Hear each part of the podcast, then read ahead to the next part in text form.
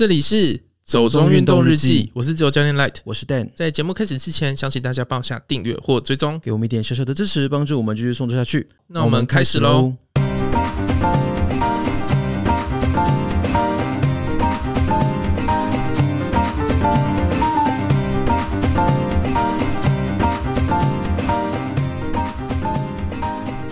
日本健行家齐藤正史体验台湾国家步道，评价正负参半。百年前的登山人也爱打卡，国家摄影文化中心线上展览揭秘。这个齐藤正史先生是哪位？因为我其实不知道他是谁，因为我是看到商周的报道啦。OK，然后他说他是一个专业的践行者。哦，这种东西还有职业的哦。嗯，就是日本的。哦，好了，还是日本例外。霓虹一级棒，还有这种，嗯，等一下，你是想我接什么吗？你意图要让我 乱接。做什么脑波很弱的事情吗？不要玩我好吗？对，所以他是一个职业践行者，然后他来台湾体验了国家步道，嗯，是指像山海圳，然后他好像是去那个张志西路，OK，所以他所谓的评价正负参半，指的到底是？哦，他就说他觉得路还不错，可是问题就是标示不清啊，然后住宿他也不是很清楚那些资讯。哦，对。确实是诶，因为当然我们自己之前去走过明凤古道群嘛，嗯，对我们来说那是一个小旅行，就是一天来回，我们并没有住宿什么的问题，就是一个轻装，然后去走个几公里，嗯，呃，但如果你是一个认真想要体验完整个张之细路或整个山海镇什么的，它其实是要很多天的行程啊。对，然后我看到一些讨论啊，嗯，然后那些太激烈的就先不讲，OK，然后就是等一下是有很激烈，是不是？这个为什么会引起很激烈的讨论呢？嗯，就很多人说啊，你是不会用 Google Map 啊，那个地方又不是没有搜寻。可是我觉得不是这样讲哎，因为今天他是一个外国人，然后他对整个地理环境可能都不是很熟悉的状况之下，对，我当然知道他，他其中还有很多问题啦，就是包含就是城乡差距，可能会有一些民宿没办法接应嗯国外的客人，也不是每个人都会日文、英文对各种语言嘛，对，那这个就先不讨论。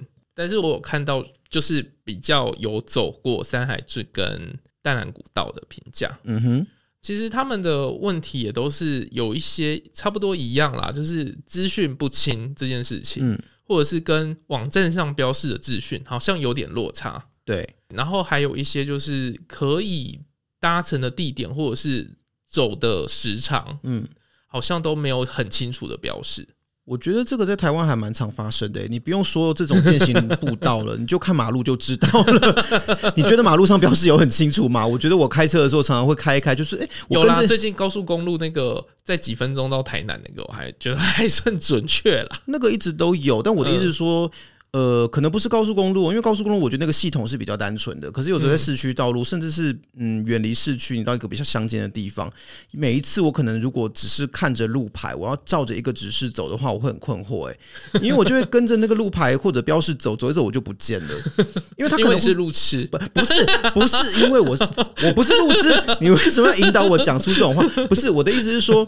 呃，很多时候你跟着一个指标牌走，但是你跟着指标牌转了弯之后，你可能就发现，哎，再也没有指标牌了。然后就，哎，等等，我现在到底在哪里？我刚转的是对的吗？然后你就会开始很困惑。我觉得在台湾还蛮容易发生这个状况的啦。嗯，可是我觉得一般路就算了，嗯，就是如果你是要推广观光的话，这就很重要。对啊，因为我觉得有时候像这种呃所谓的国家级绿道或国家级的践行步道啊，嗯，它必然也还是会有面向国际的一个部分嘛，因为都已经冠上国家级。呃，对对啊，而且我记得张之细路那个时候我们去的时候，它还是有跟济州岛对不对？嗯，那边的一个也是他们的重要的一个践行路线去做类似像姐妹姐妹对那种，它是一个合作的关系啦，所以显然它是有。意图要去做一个国际合作的一个路路线嘛，嗯，所以我觉得如果你要做一个国际化的路线的话，其实这种资讯上的东西就一定很重要。嗯，像之前我不是一直跟你说我很想去走西班牙的朝圣之路嘛？对，我那时候在查西班牙朝圣之路的资讯的时候，其实就有看到说它很完备耶，因为所有的走朝圣之路的人。当然，你也可以像我们走明凤古道一样，就是你走个一小段就回来。但是如果是你真的想走全段的，那一定会要碰到住宿跟吃东西的问题嘛。嗯，你要先去找他们的所谓的呃朝圣者的一个发照的一个中心，类似一个服务中心就对了。里面你可以领到你的朝圣者护照。哎、欸，那个好像淡兰古道有哎、欸，我看到人家讨论有写，就是有一个集章本，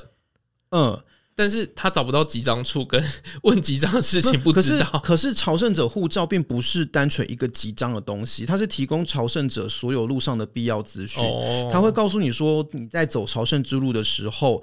呃，中间你会经过哪些城镇？每一个城镇之间距离是多远？有几公里？大概要走多久？嗯、然后中间你会遇到哪些庇护所？就是可以让你过夜的地方？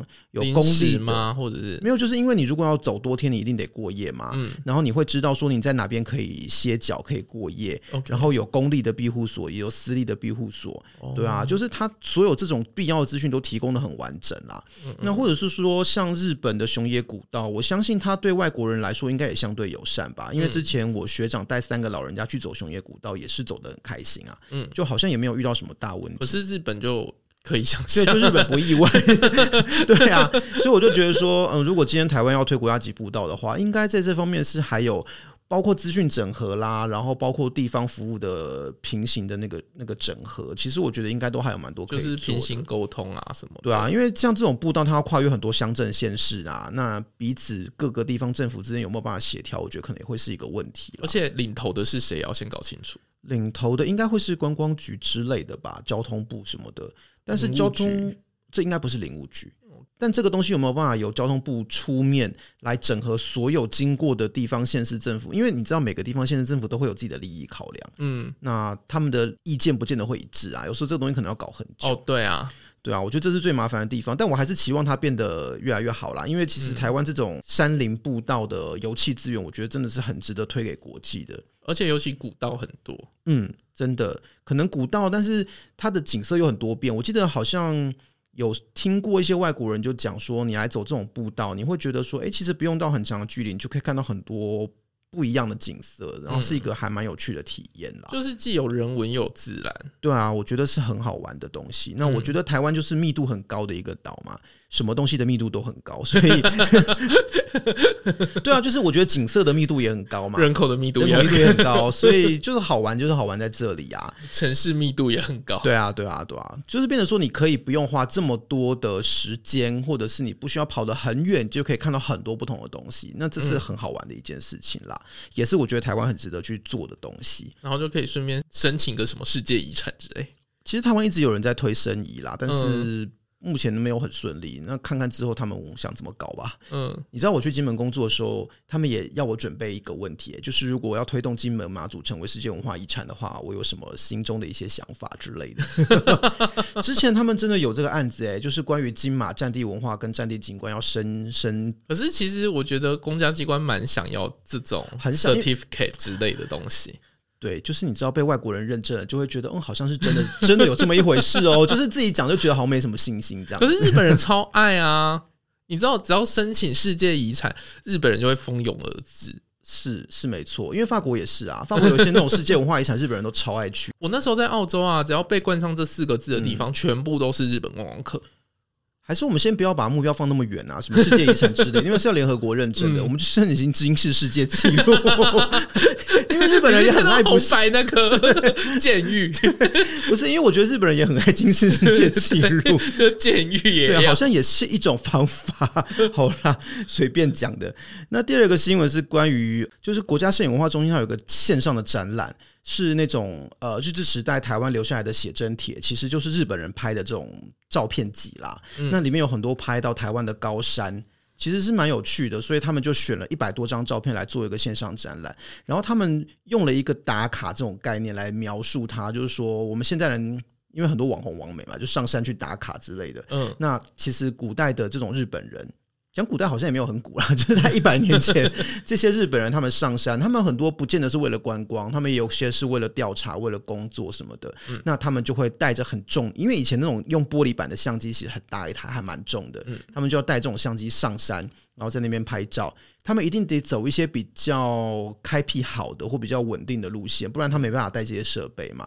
现在真的好难想象，我现在一台 GoPro 就可以拍的很漂亮。就是对我们现在来说，当然拍照啊。打卡这些东西都很轻松嘛。但是当时因为台湾的山林真的地形很复杂，所以危险的地方当然也很多嘛。其实我们一直到现在都还是三不五时都会有一些山难事件会听到啊。所以你就可以想象在那个时候，然后你就想买空拍机，一定要。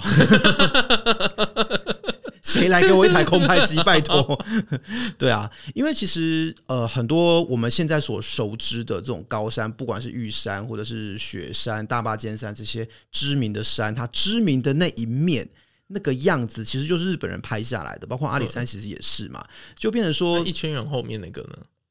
呃，应该是说很多我们现在所认知的观看这些山的。很决战的位置，其实是日本的人那个时候他就已经找到了，嗯，然后把它拍下来，所以就是有一个绝佳拍摄对之类的。日本人那时候其实有这个意识啦，可是其实后来音乐登山活动在日本时代真的是还蛮后来是蛮风行的，嗯，很多一些比较像学者啦、殖民地的官员啦，那他们有组成像登山会，我好像之前我们在某个单集有提到，我忘记是哪一集了，嗯，对，就他们会组成那种登山同好会，然后就三不五时的去爬山。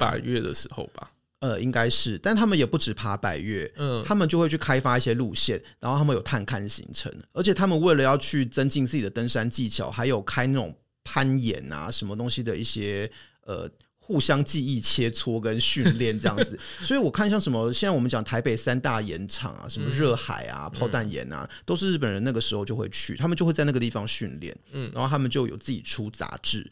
然后就是都会告告诉大家说啊，最近我们又爬了什么山，又爬了什么山，那个山上有什么，这样我觉得很有趣。所以这个展览它还蛮蛮好玩的，就是他把这种一百多年前的日本人拍的台湾山林的照片拿出来做成一个展览，而且是线上的，所以其实你不用特别去那边，就是只要点一个网页，对对对对，它就是一个线上展览的概念。然后我觉得蛮有趣的，大家其实可以看一看，就知道说，哎，其实台湾的山在那个时候，日本人就是已经。给了他很多记录，而且是确实也都很赞叹于台湾山林的美，这样子，我觉得还蛮好玩的。好，那回到今天的主题，我们今天新闻讲好久啊。对，因为今天主题很贫乏。今天我们要赞叹山林的美。呃，对对对啊，是没错，讲的心虚。对啊，因为其实真的不是什么很厉害的行程。没有啦，其实就是延续去年，我们去年这个时候也去赏樱嘛，对，所以今年又来了一个赏樱行程，这样子。我们真的是连续两年的那个人品都不错，应该是人缘不错，就是都有认识到很会抢房间的朋友。对，可是因为抢的也好像就是差一点点，差一点点。可是你知道花季这种东西就很难说。呃，对啊，嗯，应该是说，其实这种东西都要提前抢，所以你真的没办法预测说你抢到的那一天到底花况好不好。嗯，那去年的司马库斯跟今年的武林农场，真的都是朋友有神手。对，第一时间就抢到，但是这种东西只能预测，而且我朋友是说他抢的时候就真的只剩那一天有空房，嗯，所以我们就只能那一天去，对，然后去了之后就是刚好是最盛开的时候，嗯，然后一直看到樱吹雪，然后觉得天哪，就是人品也太好，而且那天天气又很好。去年好像是因为抢的时间是偏晚，有吗？是担心好像是说。会怕没有花哦，因为这种真的不太好，不好讲。因为你提早三个月去抢，你真的不会知道隔年花况怎么样，还隔那么久。那总之，我觉得我们连续两年运气都很不错啦。嗯，今年又提早开。对，希望没有把就是赏花的运都用完之类的。对，所以今天我们想来稍微分享一下下，就是关于我们前一阵子去武林农场还有桃山瀑布步道的一些小小的心得啦。嗯，那可能不会太多运动的成分，那就当做一个分享这样子。对，所以我觉得像刚刚讲的啊，我们去年去司马库斯，今年去武林农场，真的都是刚好碰到花况很好。对，而而且去年我记得司马库斯有下雨，对不对？嗯、虽然说大部分的时候没有下，我们上去的时候运气也还算不错。对，但是不像今年在武林，真的是天气超好，就是蓝天白云。对啊，照片怎么拍怎么漂亮。然后隔天我们要下山的时候，天气就不好，这样子，然后就 心里你好开心，暗爽，就是耶。你这样子人品会折损哦。好好，对不起，没关系，我们团队里面有其他人人品好就好。虽然说，其实现在去武陵赏樱花，它没有一定要住宿啦。因为它也有很多一日游的行程，那不管是旅行社或者是你上 Klook、KKday，其实都超多这种一日游行程可以买的。对，开车上去的时候就会被那些游览车挡住，就是整天会有络绎不绝的游览车上上下下这样子。然后，嗯，可是我自己觉得啦，我还是比较 prefer，如果可以在上面住的话，还是在上面住会比较好。因为你就比较悠闲啊，因为真的轻松很多。嗯、因为说真的，武林农场并不是一个很近的地方。你知道这些高山农场都有点，你就已经坐那么久的车了，何不就在那边休息一下呢？对，就是其实算一算，你坐个车可能要四个小时，如果不塞车的话，三点五到四个小时左右上去上面，然后你可能只有四个小时在上面逛的时间，然后你又要坐四个小时的车回家。其实我自己想想。还蛮崩溃的啦，就是我可能不是很喜欢这样的一个安排方式。如果你真的要这么做的话，呃，会晕车的先准备好晕车药。我还是要推一下那个海巡弟兄推荐给我们的人参旅安。他说他们要出船的时候，他们都会先喝，就避免自己晕船。哦、然后上次我去东定北定的时候，确实觉得很有效。好、哦，因为它是那种口服液，你知道吗？就玻璃瓶的那种。呃、那它味道喝起来会不会苦苦的？不会苦，是甜的，很甜哦，有点像感冒糖浆，有一种化学甜味。那加气泡就变成可口可乐。好好哦，我是没有想到这件事情。反正那时候就是海巡人员推荐给我们，就说他们自己都喝那个，嗯，然后一喝觉得哇神效，这是我吃过最好的晕船药这样子。所以如果会晕车，真的还是要准备一下。我个人推荐这个啦，我没有夜配这样子。对啊，然后最近在跑灯塔的准，呃，也没有最哎。话说最近好像又要去了，又要去买了，对，因为要带审查委员去看灯塔，好像又要准备一下晕船药。要要准备审查委员的吗？他们自己准备。我是希望他们可以晕船，这样我们就不用费太多心思跟他们解释各种事情。对啊，然后其实说实话，一日游行程是真的很多。那你如果真的抢不到的话，没办法，但又真的很想看的话，也是有这样的一个选择啦。嗯，对，呃，其实像武陵这个地方。我因为以前没去过，这是我第一次去武林农场，然后我还蛮惊艳的。因为去年去司马库斯已经觉得哇，满山遍野的樱花很漂亮了，但是今年去武林真的是惊艳哎，它是整条的花海，就说哇，樱花也太多了吧，真的是满出来的那种。对啊，而且因为其实武林农场它算是园区里面一条那个主要的交通动线，嗯、那条武林路啊，等于是你几乎从头到尾全部都是樱花。可是我也觉得蛮有趣的，嗯，因为就是。樱花就是也很团结，梅花也很团结，很团结。对，意思是 就是它就是樱花种一区，梅花种一区，然后就会看到樱花在开的时候，梅花就是枯的。哦，可是因为它本来就是一个农场啊，嗯，所以上面的这种植物本来就是一个人为去栽种出来的状况，不是那种很自然的的树林啦。嗯，所以就一定会是这个情形啊。讲到这个，你知道台湾高山农场的历史吗？不太知道哎、欸，其实你知道它是退辅会。对，其实你在台湾这几个高山农场有三大高山农场嘛，就是清境、武陵、福寿山。对，它其实都跟退辅这个体系有关系。嗯，它跟早期开中横公路啊，然后还有你要去安置一些可能从军中退伍下来所谓荣民，嗯，他们之后的一些生活状况，那些都有关系。就是为了安置他们，或者是为了要开辟中横的时候，可以提供一些。呃，农产品什么东西的，所以它变成说在高山上，它要开这些农场。那一方面是所谓的开辟山林资源啦，那另外一方面就是说，呃，他们可以在这边种植所谓的高冷蔬菜、温带水果，就是变成说跟台湾平地可以种出不一样的东西，是那个时候的一个政策啦。当然后来我们再回头来看这段历史，就会觉得说啊，那就是在破坏水土保持。对啊，可是呃，那就是有这样的一个时代背景，所以有这些。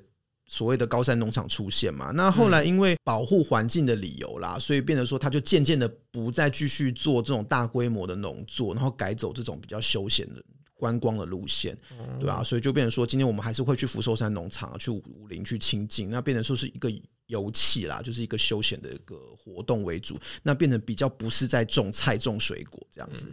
对啊，所以以前的农场是真的是农场，对，他以前一开始真的是农场，他真的是要种东西的，对啊。可是像今天我们会知道什么高山高丽菜啊、嗯水梨啊、苹果什么东西，这种所谓温带的东西，因为台湾平地就太热，不好种啊。嗯，你在但是在台湾的高山是可以种得起来的。嗯，所以我们都爱吃高山的高丽菜，不是吗？其 实真的很好吃 啊，对啊，所以其实也是当时这样一个时代背景来的啦。那其实像刚刚我们讲说，它一整条路从头到尾都有樱花嘛。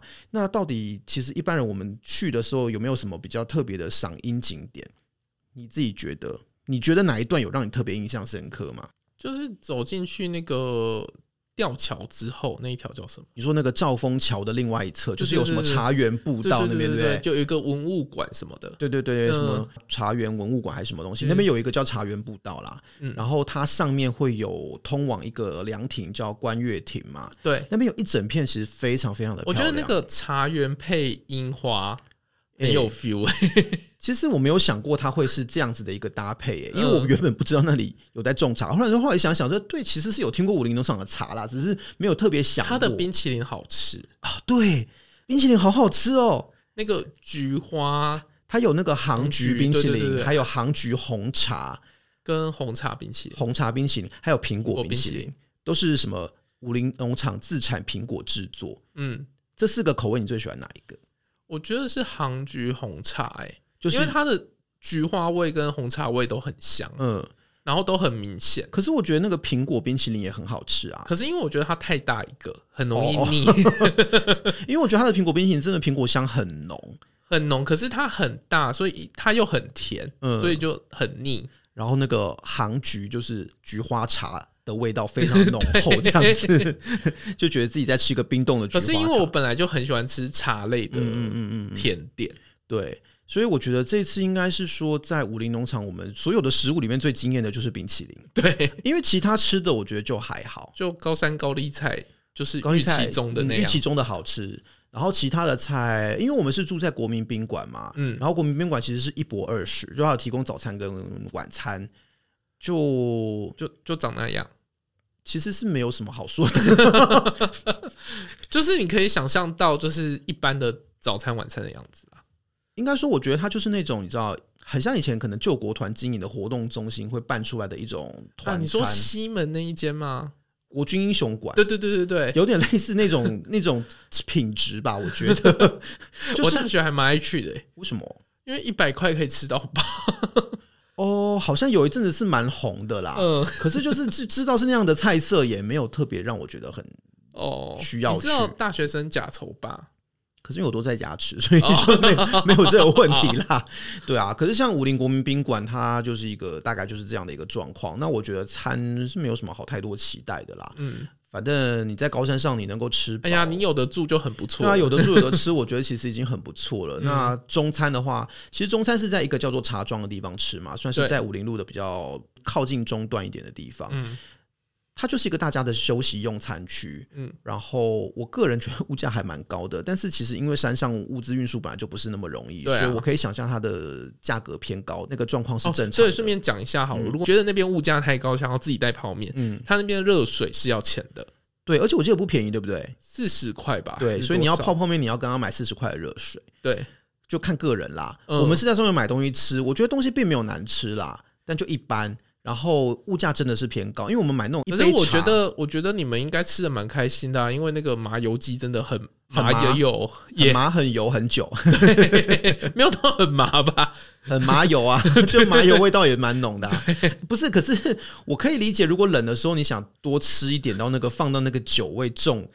会让身体比较暖的感觉，可是真的有点太重哎、欸，就是吃完就觉得头有点晕哎、欸。就是你有给我吃一块肉，那个肉真的酒味非常之浓，吓到我了。哦，而且你又不喜欢吃有酒的料理啦。就是我跟另外一个朋友，我们都是喜欢吃有酒的料理，但我们都还是觉得，嗯，这个真的有点太浓郁了。就是正常来说，没有想要吃、啊。我以为你很喜欢。没有不喜欢啊，但就是会觉得说好像没有必要到这么，因为我等一下我们还要拍照，还要出去玩干嘛的，就没有想要吃到这么忙 这么补。对啊，然后我我买他那个一杯冷的茶，其实就是八十块嘛。对啊，大概是平地的两倍价钱。想它是高山茶。好，好啊，也也可能真的是高山茶啦。但反正其实，在山上真的就是你要算算它的交通成本啊，那就是可以理解。但如果真的很介意的话，就可以自己带点零食啊、面包什么去吃，我觉得也是 OK 啦。那这是个人选择，对啊。不过有一点要提醒的，就是如果你有抢到山上住宿的人，一定要记得去先申请跟列印那个汽车通行证，因为他要看通行证才会让你进去，这个是一定要记得做事。因为我朋友就非常害怕他会忘记，所以各种办法在提醒自己，以至于出发那天我还很紧张，我说你到底有没有印那个？啊，有有，我昨天在公司把它印出来了。其实我们可以在途中 seven 印。哎。你说的也是蛮有道理的，就存在 iPhone 我们进途中 seven 印出来就好，就怕没存到啊。对啊，所以其实像你刚刚讲说过兆丰桥那边那一片，就是茶园步道跟观月亭，我真的觉得它拍起来效果非常非常的好。嗯，而且其实就算观月亭那一片之外啊，其实你往下走，它还有另外一片比较少观光客去的地方，我觉得那片也很漂亮。哦，你说赏鸟那些？呃，不是不是，就是同样是在桥的那一侧，嗯、就是我们从观月亭的那一片樱花林。往不是会往下面往那个什么文物馆的方向走嘛？对，不是都还会经过一整片的樱花嘛？其实那边都很漂亮，而且可能因为我们走到那边的时候，很多一日游的游客都已经要走了，对，所以那边真的没有什么人走，因为那边比较远，嗯，所以一日游游客不一定会去那边，然后。嗯，我是觉得那个地方整体拍起来，我们就在那边花了很多时间拍照啦。因为那个时候虽然说从茶庄那一片啊，就是一块一块一块都有很多的樱花，然后不同的品种很漂亮，嗯，可是大部分的观光客都集中在那边，所以你会觉得其实不是很好拍照，然后很多人。好啦，这边也有一个运动的点啦，就是导游还是气喘吁吁。对，其实我刚才也想讲这件事情。我本来想说，其实这里没有什么太大运动量，因为它真的就是几乎都是平路跟很缓很缓的坡。但是有看到一个带一日团的导游，就是非常非常非常的喘。为什么，到底在喘什么？因为其实那个并没有很陡啊。建议这位导游就是要常练一下跑步。高筑低点，又又回来了，是不是？对 对啊，就是他。其实你真的是平常稍微有一点点运动量，应该都不会觉得太累才对啊。除非你可能年纪真的很大，或是身体不太好。嗯，那真的要就是多练一下跑步，嗯，很重要哦。硬要带一下。然后其实那边有一些什么赏鸟步道之类的，但是很怪的是，我们在那个赏鸟步道一只鸟都没看到。没关系，我们隔天有看到。对，那是重点。然后其实。导师山上也常常会看到那个跟警告，就是不要和猕猴接触的那种牌子。嗯，有什么猕猴的四不一没有之类，就是你什么不要跟他对到眼啊，不要直视他，然后不要跟他互动什么东西的。反正就是因为你知道猕猴就是比较会可能会抢食物或什么东西。哦，有啊，我有看到就是有人的垃圾袋被抢走。垃圾袋，好，一个粉红色的垃圾袋，然后他们很惊恐，不知道这该怎么办。哦，我好像没有看到这一幕，是我们那时候没有走在一起吗？有啦，就是我们刚从茶庄出来的时候。哦，是哦。我个人是因为真的没有爱猴子，所以我完全不想跟他们有任何互动。哦，不是因为我就看到一群人在那边惊声尖叫。哦，好。哎、欸，为什么完全没有看到啊？我我那时候人在看樱花了。哦，好，我可能在拍照还是干嘛的吧？对啊，然后所以其实我们。当天因为天气真的很好，我们樱花真的看好看满，然后觉得非常的开心。然后其实这个地方除了看樱花之外，它也会有一些其他的路线、其他步道可以走嘛。我们原本就是预期要去走桃山瀑布步道，然后还有要去雪山登山口。你以为我们要爬雪山吗？其实没有。我那时候真的以为我们要去爬雪山呢、欸，因为我知道从雪山登山口进去之后要去雪山东峰其实没有很远啊，嗯，而且好像也没有非常的难啦，算是蛮出街的一个百越路线。所以那时候。朋友说：“哎、我们要等下去雪山登山口。”我想说：“啊，我们要去爬雪山吗？”然后就哇哭哇哭这样子。他说：“没有，那要申请啊。”他说：“哦。”我说：“那去雪山登山口干嘛？拍照。”他说：“因为那边有个很知名的大水池，很多人都会在那里拍照，这样子是一个网红景点。”我想说，哦，如果只是拍照的话，就算了，反正下次去雪山的时候再去就好了。但隔天我们还是有去桃山瀑布步道的，嗯，我觉得很值得哎、欸。倒不是说真的看到了桃山瀑布怎么样，我根本没有看到瀑布，我们根本没有走到，好吗？我们没有走完它。并不是因为很累或什么，其实那个桃山瀑布步道没有很难。嗯，我们只走三分之一，一半啦，一半有一半吗？有一半。后来看地图是一半哦，对，因为它全长是四点三 K，嗯，我们大概走到二点多 K，对，然后我们就遇到了蓝腹鷴，对，因为一路上真的一直遇到蓝富贤，然后我们就不停的在拍照，然后不停的在观赏他们，因为他们意外的不怕人呢、欸。嗯，他们还一直拍 pose 给我们拍，因为我之前可能看一些呃介绍，就你也知道，像这种大型保育类鸟类，它可能不太会亲人，嗯，所以好像也不是很容易看到的鸟。之前一直这么觉得啦，嗯，然后我查了一下 wiki 啊，就蓝腹鷴就是。因为他现在濒危嘛，对，然后就说他是生性很机警的，就是其实不太容易见到，嗯，结果根本就整条步道上都是，为什么也太多吧？我们走了两，还是濒危的那几只都被我们看到了，不知道，还是他们是保育类中的网红，我不知道。因为我们真的走两公里就遇到五只啊，嗯，然后而且每一只都是很悠闲的那边晃来晃去，晃来晃去。它跟我们距离可能就不到一公尺，然后我们在那边拍照，它也不会怕，哎，它就各种摆 pose 啊，对啊，它后面在我们面前跳求偶舞之类的，然后我想说到底在干嘛？它不停的振翅，然后再跳它的求偶舞，然后完全无视于我们不断拿相机在拍它，而且它会直接走来我们旁边呢，嗯，我们还刻意想跟它保持点距离，但它会往我们身边走，哎，嗯。所以我想说，奇怪，蓝富贤是这么不怕人的鸟吗？我就觉得好惊讶哦。嗯，然后就觉得算了，瀑布不重要，瀑布就会在那里。但是你 下次会不会再看到蓝富贤也不知道，很难讲，对啊，所以就觉得他们瀑布没有看到没关系。对，我就 试了各种的录影模式，什么慢动作啊、嗯、电影集啊。哦，对，我觉得 iPhone 的电影级真的是蛮好的。对，害我好想换手机哦。就是各种的录影模式我都录了。对，我其实那时候也是一直在录慢动作，因为我觉得他们振翅在求偶的那个动作录起来真的好漂亮哦。嗯，可惜那时候因为天还很暗啦，所以录起来效果可能没有那么好就是了。嗯，但为什么要那么早去？就是天色还没亮就去，也是因为它有交通管制的问题。嗯，因为樱花季的时候，它中间那一段会有。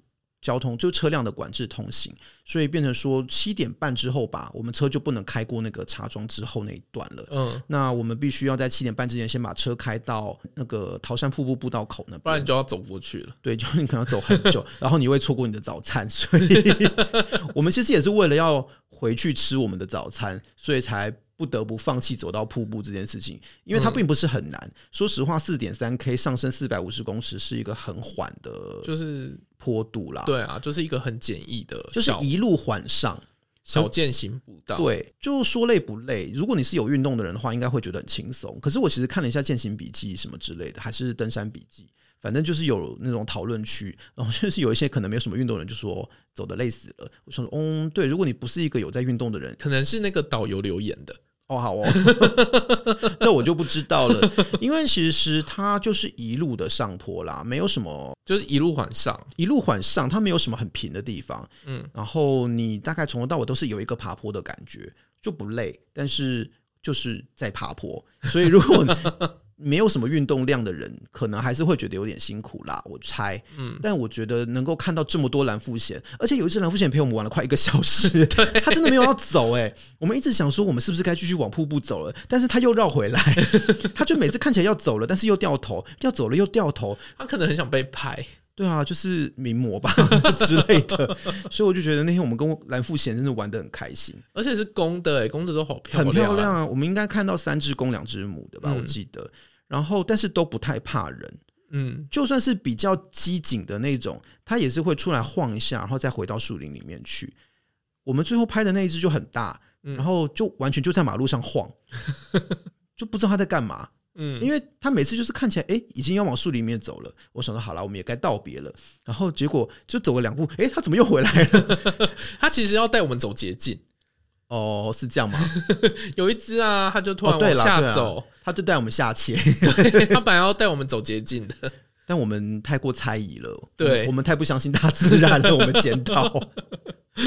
对啊，总之我觉得，哎、欸，我好难得，就是可以看到这么多野生的保育类的鸟类在面前晃来晃去，嗯，而且完全没有要逃走的意思。所以真的觉得瀑布没看到就算了。那我是真的觉得，如果大家有想要去看蓝富贤的话，应该就是跟我们一样一早去。我们是六点多就出门，六点左右吧。嗯，天才还没有完全亮的时候就出门了。可能他们要逆时，可能吧，我不太知道。因为我记得我们刚走进步道的时候是完全没有鸟叫声，就整个森林超安静，然后也只有我们一组。可是走到一半，它慢慢的就已经开始有鸟在叫，然后开始有动物的声音就出现，然后蓝腹鷴们就出现了。对对啊，所以可能就他们也起床了吧？所以那个时候，对，就那个时候可能因为也没有什么人，所以比较会看得到。嗯，如果在人比较多的时候去，也许他们就比较会躲起来，也不一定啦。因为好像并不是每一个去走的人都有看到。嗯，对啊。总之，我觉得能够看到蓝腹鷴在我们面前跳舞，真是超值得的。对，就是。比起瀑布还要重要，对，真的很重要很多。而且我就想说，其实之后如果我们要去爬武陵四秀的话，都还是一定会再走这条步道的，因为武陵四秀的登山口都在这条步道上。可是它就插出去了，对，就是插出去，但是你一定还是会从这条步道走进去，对，所以之后还是会再来的，就觉得没关系，它就在那里，看到鸟比较重要。可是不管怎么说，不要跟野生动物接触啦，也不要喂食，我觉得那是还蛮重要的，因为我看。嗯呃，别人的游记，有人之前也是去，然后有看到蓝富贤，然后就说 有人想要喂他们面包屑之类的，啊、就嗯，拜托不要做这种事，把他们当鸽子。可是我觉得这就是一个不好的习惯啦。嗯嗯，然后我是觉得说，哎、欸，其实我们连续两年啊都能够抢到这种热门的赏樱地区的住宿，我们还真的是蛮幸运的，真的。不过相较于去年的司马库斯，我觉得。武陵在交通上可能还是方便一点点，在公共交通上了，因为毕竟有那么多一日船会上上下下嘛。然后，而且住宿的承载量比较大，司马库斯能住的地方其实比较少。希望明年就可以去东京赏樱了。哦，好啊，可是我觉得东京应该会很难抢吧，然后又很贵，那就希望可以抽到东京吧。哎，其实我们四五月去伦敦和巴黎的时候，不知道看不看得到樱花？哎，哦，要看天气，因为。巴黎的樱花大概在四月底到五月底这段期间，看那年的温度，有时候晚一点到五月底，早一点的话四月底可能就会盛开。哦，看有没有机会可以看到，应该会比东京方便一点。因为我觉得，因为我觉得日本的樱花季真的很可怕哦，全世界的观光客都要挤去那里看。可是因为你知道吗？我刚好有一年的樱花季啊，嗯，就是它太早盛开，就是我去东京嘛那一年。哦，三月就开是不是？二月二月就开哦，那真的很早，就是二。二二八就是他们的那个东京马，大概就是二二八连假的时候，对，然后就是二二八的时候，我就已经看到了那个樱花满开的样子。哇，那真的超早的，对，那你也很幸运，只可惜那年没有完赛。对，那一年听说是在东京破 PB 最好的一年，因为气温合适嘛。对，因为过去来讲东京马都是太冷，偏冷。对对，然后那一年就是冷度刚好适宜，就是春天。樱花差不多要开的时候，对，所以跑起来也舒服，然后景色又好。嗯，你把你的运气都放到天气跟樱花上，可能 对对啊。然后呃，像武陵其实基本上可以的话啦，真的还是建议在上面住一个晚上，因为其实像下午三四点之后，那种一日游的客人纷纷都走了，其实很多地方就变得安静很多，然后也很好拍照，所以我觉得呃，整个武陵就变得比较安静啦。可是那一尊大佛是怎么？是啊，哎、欸，我不知道哎、欸，我我很想知道为什么有一尊大弥勒佛在武林的入口这样。哦，我以为你是文史工作者，你应该会知道。我没我没有研究过武林的大佛好吗？并不是所有有关历史的事情我都要知道好吗？好，对啊，然后我就觉得说，呃，其实下午三四点之后的武林真的很好拍照啦，除了光要抢一下之外，嗯，因为它有点像在山谷里面，所以有时候。大概到四五点之后，光很斜了，你在山谷里面就变得说比较暗啊，就比较不好拍照哦。但是其实晚上有夜莺，所以如果说有在里面住宿的话，你才看得到这个景色。我真的觉得很不错。九点半就关灯了，九点，它是九点关灯，所以我们就是吃完晚饭之后出来拍，因为它也不是所有的。段落都有打灯嘛，嗯，主要就是茶庄那一段，还有游客中心那一段，对，然后两边打的灯光颜色不一样，嗯，有一段打的有点阴森，我不太知道为什么要选那个颜色，就蓝蓝的这样子，然后星空很漂亮，对，所以我真的觉得如果能够住的话，你晚上出来看夜莺那种感觉真的很棒，就是如果你有带一台很好的相机，你就可以在那边大肆的拍照，对，真的。那而且既然就是。千里迢迢都上山了嘛，所以你可以去走的步道就多走一点。我觉得去桃山瀑布步道走一走真的是很不错啦。嗯，那有机会遇到野生动物的话，就是加分这样子。可是野生动物你不想遇到猕猴啊？不不用，猴子真的先不要好吗？对啊，然后因为像武林农场的这个主要的道路武林路，就是白天有交管，所以如果说要开车穿越的话，最好还是要先确认一下它那个交管的时间啦，嗯，就是不要让自己被卡住这样子。那其实武林它全年都有不同的花、不同的植物跟风景，所以也不是说一定得看樱花不可啦。它之后好像还有紫藤，对，接下来其实就是紫藤。哦，讲到这个，其实武陵樱花的花季是偏长的，因为它有很多不同的樱花的品种，所以会有一些花期比较晚的樱花，可能要到三月才会开。所以我看最近的一些报道就说，哎，其实你到三月才去武陵的话，你还是不会说都看不到樱花，不会完全错过，还是会有一些花期比较晚的，你可以看得到这样子。然后接下来就是紫藤花季了嘛，还有绣球花。对，绣球花是偏夏季了。然后它秋天其实有枫叶，对，冬天的梅花其实也漂亮。所以武陵是一个其实一年四季都有它自己风景的一个地方，是蛮可以随时去赏花的一个景点。对，然后其实相关的花况什么的话，其实武林农场它的官方脸书上面都会写啦，所以我觉得就关注一下就还不错。那如果今年真的还没有机会呃上山赏樱的话，那不妨就是靠近年底的时候稍微留意一下，因为好像是十一月一号要开始抢住宿嘛。嗯。那你可以稍微查一些这种高山赏樱地区的旅游资讯，看看是不是有办法快手抢到欧洲看。没有啊，不然就飞去日本、韩国这些地方看也是可以啦。我只是觉得，你知道，就是春樱、秋风这种季节，你要订日本住宿就很贵，机票也很贵，然后很抢，就觉得旅游品质有点不是很好啦，没有很喜欢。但是还是想去啊，对，还是想去。讲了那么多，日本不管怎么样都想去，好吗？好啦，我们其实也快要出国了，就先期待一下后面的行程，这样子。好，那我想今天这集就到这边吧。如果你喜欢我们的节目，不要忘记按下订阅或追踪，也欢迎在各大平台按赞、留下五星好评，并帮我们把节目分享出去。也可以在 Facebook 或 Instagram 搜寻“走中运动日记”。有任何问题都可以私讯或留言给我们。谢谢，拜拜。拜拜。